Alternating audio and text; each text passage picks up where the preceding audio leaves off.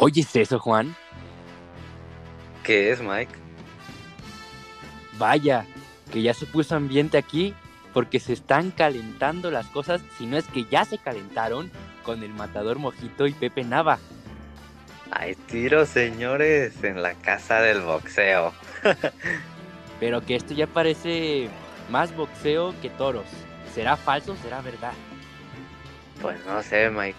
Vamos a averiguar lo que te parece. Vamos a averiguarlo en este episodio. Corre intro.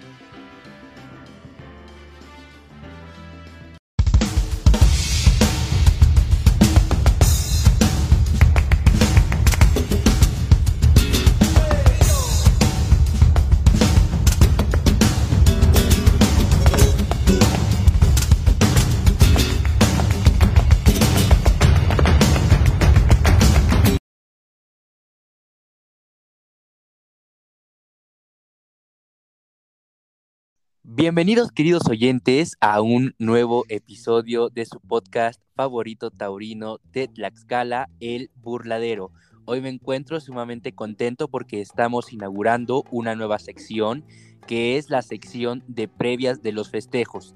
Eh, antes de comenzar queremos pedirles una disculpa en nombre de todo el equipo del Burladero por no poder hacer eh, las previas correspondientes en los festejos pasados, pero hemos tenido algunas fallas técnicas que, bueno, como todo programa, como, eh, como todo medio, pues al inicio tenemos algunas bajas, pero ya estamos trabajando en ello para así hacer contenido de calidad. Juan, ¿cómo estás? Hola, ¿qué tal queridos oyentes? Un, un gusto enorme en saludarlos nuevamente, Mike. Un gusto poder compartir otra vez contigo micrófonos y de igual manera les pido unas disculpas a nuestros oyentes por las fallas que hemos tenido y por las cuales no hemos podido inaugurar previamente las previas, valga la redundancia, de los festejos taurinos anteriores celebrados. Pero pues aquí estamos echándole ganas y bueno, que esto salga y tiremos para adelante. Aquí estamos efectivamente, Juan, eh, ya inaugurando, como bien lo decía, y pues vamos a entrar de lleno. Eh, hoy analizaremos la festejo del primero de mayo, como ya escuchábamos en la introducción, Juan. Se armó el escándalo, ¿no? Antes de, comenzar con este, con este escándalo bárbaro, eh, vamos a dar a conocer a nuestros queridos oyentes, pues primero que nada el cartel. Este cartel se, se llevará a cabo eh, en la Plaza de Toros Monumental Rodolfo Rodríguez El Pana en la ciudad de Apizaco, Tlaxcala, eh, el sábado primero de mayo.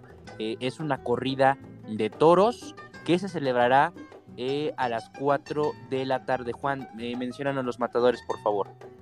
Bien, pues antes que nada cabe mencionar que serán tres matadores con obligación a banderí, cerquites a cada uno de sus toros. Los alternantes serán David Aguilar, Alejandro Lima el Mojito y José Nava, ante seis señores toros de José María González, como se les llamó en el cartel, de una forma muy llamativa, Mike. Y hay otra cosita más, una sorpresita ahí, hay una competencia por la que a lo mejor pudo haber empezado este escándalo, no sabemos. Es un premio, son tres premios, cinco mil pesos al mejor par de banderillas, cinco mil pesos al mejor quite y 10 mil pesos para el máximo triunfador del festejo. Mike, ¿nos podrías brindar la información del costo de los accesos, por favor? Claro, el costo de los accesos tiene eh, un costo general para sol y sombra de 200 pesos, en donde pueden adquirir sus boletos en el restaurante La Pulquería de los Artistas, ubicada en el centenario número 305, atrás de Soriana Apizaco. Recordemos que este evento está siendo eh, realizado por Espectáculos Taurinos Rosas. Juan, vamos a comenzar rápidamente para no enrollarnos mucho en esta previa, eh, a hablar un poco de los matadores, ¿no? Eh, me daré la tarea de comenzar a hablar del mojito Alejandro Oliva Hernández, ya matador de toros, que nació justamente en Tlaxcala, en Zompantepec, el 28 de marzo de 1994. Su alternativa fue el 25 de diciembre de 2015, Tlaxcala, en la monumental justamente de Apizaco, en Rodolfo Rodríguez El Pana. Su padrino fue Arturo Macías El Cejas, como testigo Antonio García El Chihuahua de la ganadería ese día Lidiada Magdalena González. Eh, su toro de alternativa se llamó Sinodal. Y pues bueno, también este cartel lo completó el rejoneador Horacio Casas. Juan, háblanos de Pepe Nava. Bien, pues José Julián Nava Cárdenas, que nació el 24 de, abril de 1997 en la ciudad de Apizaco, Tlaxcala, México. Eh, debutó como con picadores en la ciudad de Guamantla con la ganadería del Cuate González. Y es un torero joven, un matador joven, está comenzando su carrera. Y su alternativa fue el 28 de abril del 2019 en la plaza de Jopelchen, Campeche, México, teniendo como padrino al matador Jerónimo y como testigo a, Cuauhtémoc Ayala, rejoneador, con la red de nombre Sabroso. Fue el número 402 de 430 kilos de la ganadería de Felipe González. Mike, ¿nos comentas por favor acerca de David Aguilar? Claro, David Aguilar, eh, eh, su nombre completo es David Aguilar Arroyo, también ya matador de toros, nació en Tehuacán, Puebla, el 18 de octubre de 1988, debutando como novillero en, en su misma ciudad, Tehuacán, Puebla, el 14 de mayo de 2004. El 12 de abril de 2014, justamente también en Apizaco, Tlaxcala. Eh, en la Plaza Rodolfo Rodríguez El Pana. Como padrino tuvo a eh, Juan José Padilla, como testigo a José Luis Angelino de la ganadería ese día lidiada, Cuaxamalucan. Eh, su toro de alternativa se llamaba Pinacle. Pues Juan, el ser un poco desagradable, déjame decirte, porque se prevén lluvias se prevé un día pues que no tenga mucho sol. Entonces, no sé si sea conveniente. Al parecer con fuertes vientos, ¿eh? Al parecer, al parecer, eh, recordemos que el clima nos lo está otorgando The Weather Channel, eh, un programa que pues tiene eh, información del clima muy precisa, entonces esperamos ir muy abrigados ese día para que no nos agarre el contratiempo con, eh, pues, eh, y Juan, ¿qué opinas? ¿Qué opinas? A ver, antes de comenzar eh, a platicar más sobre este problema, ¿qué opinas del cartel? ¿Cómo ves el cartel? Bien, pues el cartel se me hace un cartel interesante y bueno, con el salseo que hay ahora le han dado otro poco ahí de sabor. Eh, más que nada pienso que si ya atraía un tanto la cuestión de las premiaciones, porque es algo que no se ve casi, no, pues nunca por ahorita no lo hemos visto, y que la empresa de Lázaro Rosas ha echado ahí categoría para poner un premio a los matadores, y es algo que como que a ti como aficionado te garantiza que vas a ir a ver a un espectáculo de calidad. Entonces que van a salir a jugársela de verdad y a por todas, además de que la corrida es una corrida muy bien presentada, son toros muy bonitos con trapío y edad, como lo marca el reglamento. Entonces, la verdad, a mí me parece muy, muy interesante. ¿A ti qué te, bueno, el trapío, perdón Juan, el trapío y la edad la traen todos los toros ahorita en todas las ganaderías por, lo mismo del COVID, ¿no? Eh, desgraciadamente, eh, no por el trapío, pues eh, embisten. Entonces lo que queremos es que envistan realmente para que den un buen espectáculo, porque eh, el cartel es, es bastante, mm, pues bueno, yo sinceramente, bueno, me hubiera gustado mucho más ver al rifao, no, no te lo voy a negar, pero el mojito, bueno, entró también como complemento y que no, es, no está nada mal, pero con los premios pues lo hace más interesante aún como bien lo mencionabas, pero ahora lo hace más interesante eh, este morbo que se está generando, ¿no? Por la problemática que, que surgió ahí entre el mojito y este Pepe Nava, pero regresando un poco a las características del cartel, muy, muy bien presentado, también los astados muy bien presentados como los decías, pero que esperemos que envistan que es lo importante, ¿no? Porque también como dicen, que envisten y que es lo más importante. Em, vamos a la ganadería, ya que estamos hablando de, los toros. Eh, la ganadería que, se va a lidiar ese día va a ser este, eh, José María González, como ya lo habíamos mencionado. Eh, nada más pues resaltar que, que, esta ganadería pues fue 1900 1932, eh, no me equivoco, por don José María González, eh, de, color de divisa morado, rojo y verde. Eh, colores taurinos, ¿cómo serían, Juan? Sería grana, lila y verde manzana. Así es, una divisa con colores muy, muy bonitos y muy llamativos. Yo creo que, que, la, que ese día va, va a asistir mucha afición. ¿Tú cómo ves, Juan? Yo creo que sí, va a haber muy buena entrada. Antes que nada por la premiación, de por sí ya había ahí un poco de, de que la expectación se estaba generando por parte del público y eh, vamos que ahora con el lío que se ha armado ahí en la ganadería de José María González, porque fue en el embarque de los toros de la corrida de este sábado, donde el Mojito y Pepe Nava se liaron a golpes y pues bueno, se ha calentado el asunto. Entonces yo creo que eso va a llamar mucho más la atención del público, porque es algo de los toreros de antaño, que lo veíamos ahí a Lorenzo Garza en la México a un espontáneo, llegó a suceder con José Mauricio y el Payo en, un, en el lobby de un hotel después de una corrida entre el Sotoluco y Rafael Ortega, pero estamos hablando de hace ya tiempo, hace ya rato que no sucedía esto y volver a ver ese pique entre toreros, yo creo que va a llamar muchísimo la atención. ¿O tú qué opinas? Desgraciadamente va a llamar la atención, pero por morbo. Y yo creo que va a asistir afición, pero nada más por ese morbo, por ver qué pasa. Y, no realmente por el cartel, ¿no? Desgraciadamente. Y aquí es donde vamos a hablar si es falso o verdadero. Mira, yo lo veo más como un montaje, sinceramente. ¿Para qué? Pues para eh, atraer más afición. Que al final de cuentas es un objetivo si es que es montaje. Si es que no es montaje, creo que este tipo de noticias es, es desagradable verlo desde mi punto de vista como aficionado y ahora también como, como medio de, de comunicación, porque siento que se está prostituyendo la fiesta, Juan.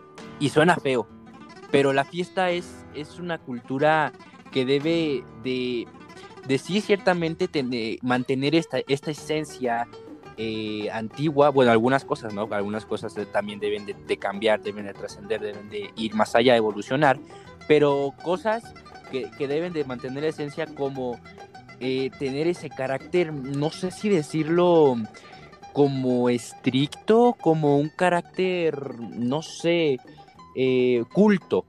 Y qué es lo que distingue a la fiesta y distingue a los aficionados de cualquier otro tipo de espectáculo, no sé, como del fútbol, Juan.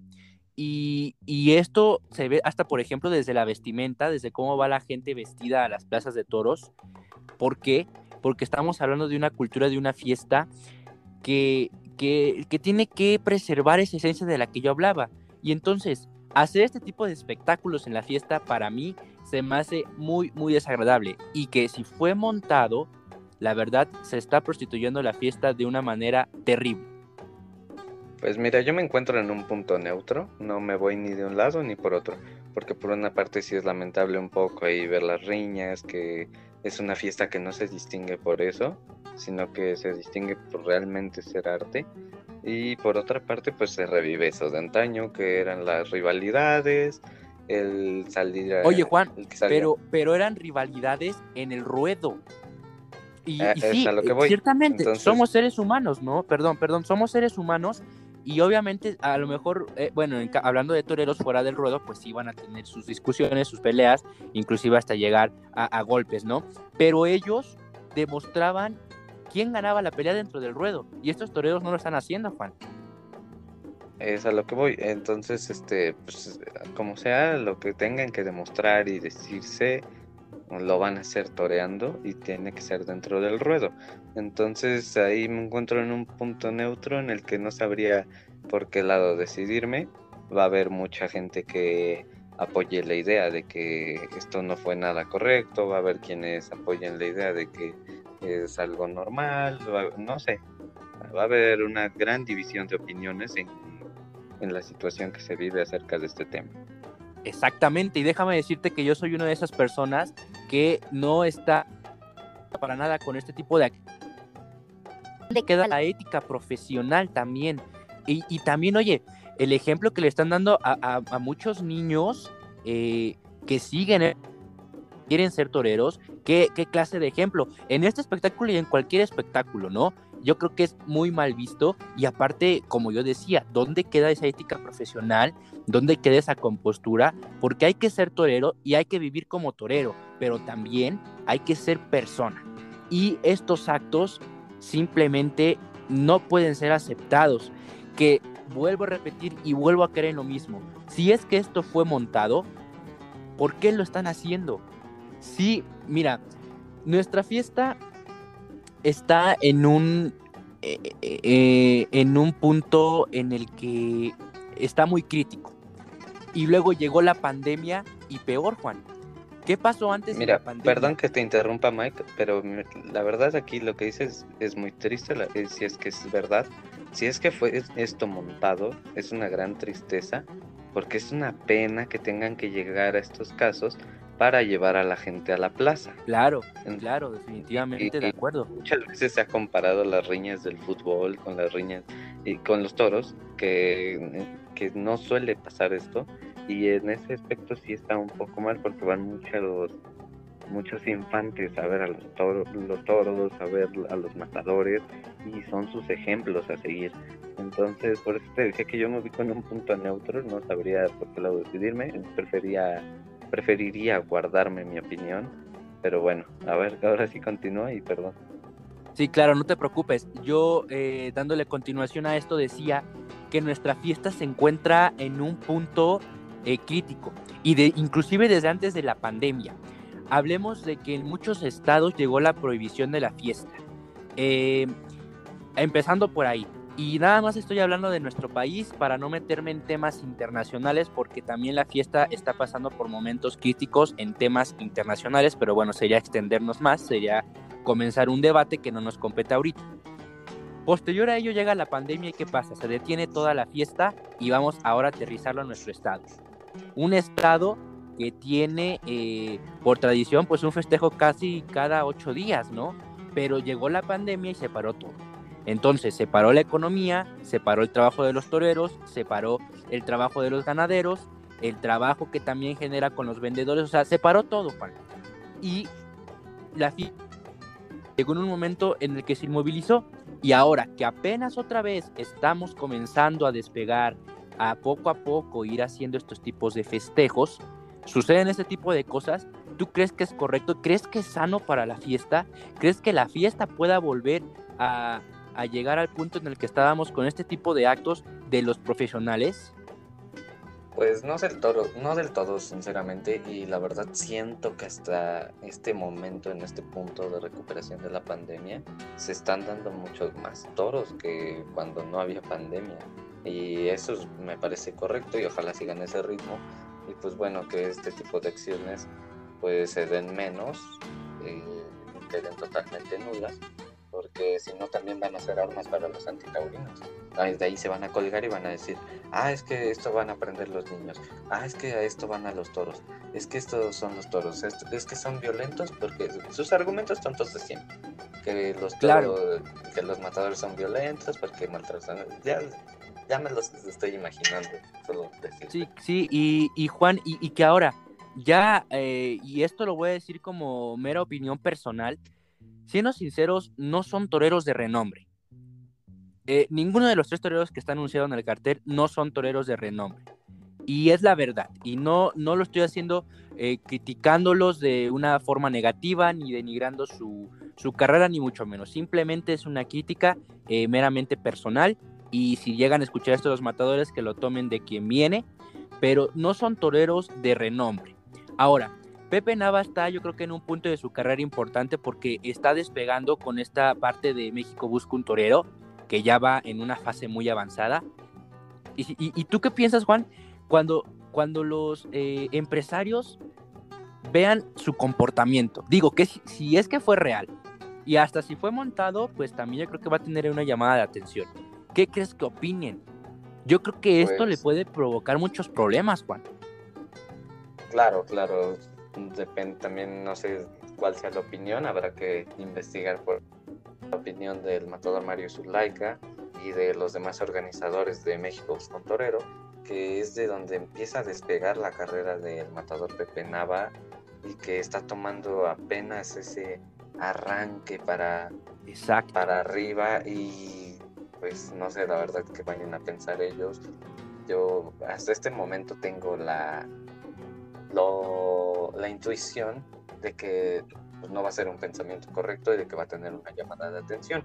Vamos que si es montado y a lo mejor hasta se los haya mencionado, no sabemos. Eh, no sabemos, son muchas cosas, son muchas cosas, Juan, eh, que pueda haber de trasfondo, pero que deben de tener mucho cuidado, sean matadores de renombre o no lo sean, en este caso no lo son, pero digo, si es que algún día sueñan con ser figuras del toreo, si algún día sueñan con torear en plazas importantes, en llenar anunciados en carteles, esto, esto no es el camino correcto definitivamente. Juan, pues nos hemos ya alargado un poco en esta previa. Me gustó eh, mucho compartir micrófono contigo. Eh, a la gente, antes de terminar este, este episodio, las previas de todos los festejos a partir de ahora, de que se publique este episodio, van a estar disponibles dos días antes, siempre de cada festejo, y los análisis siempre estarán la misma noche del festejo, o si no, al otro día pero esos son los días seguros que van a estar previas y análisis. Juan, ¿alguna otra cosa que comentar? Nada más, Mike, muchas gracias a todos nuestros oyentes por regalarnos un espacio dentro de su tiempo. Y Mike, un gusto compartir micrófonos contigo. Y pues nada, síganos sintonizando. Les mandamos un fuerte abrazo de parte del equipo del burladero. Sigan cuidándose ante esta contingencia y hay que apoyar a los todos. Así es, Juan. Muchas gracias, queridos oyentes. Nos estamos saludando en el, en el, análisis, perdón, de esta corrida que sin duda nos dejará de mucho de qué hablar. Juan, un abrazo. Queridos oyentes, también nuevamente un abrazo y un saludo. Hasta la próxima.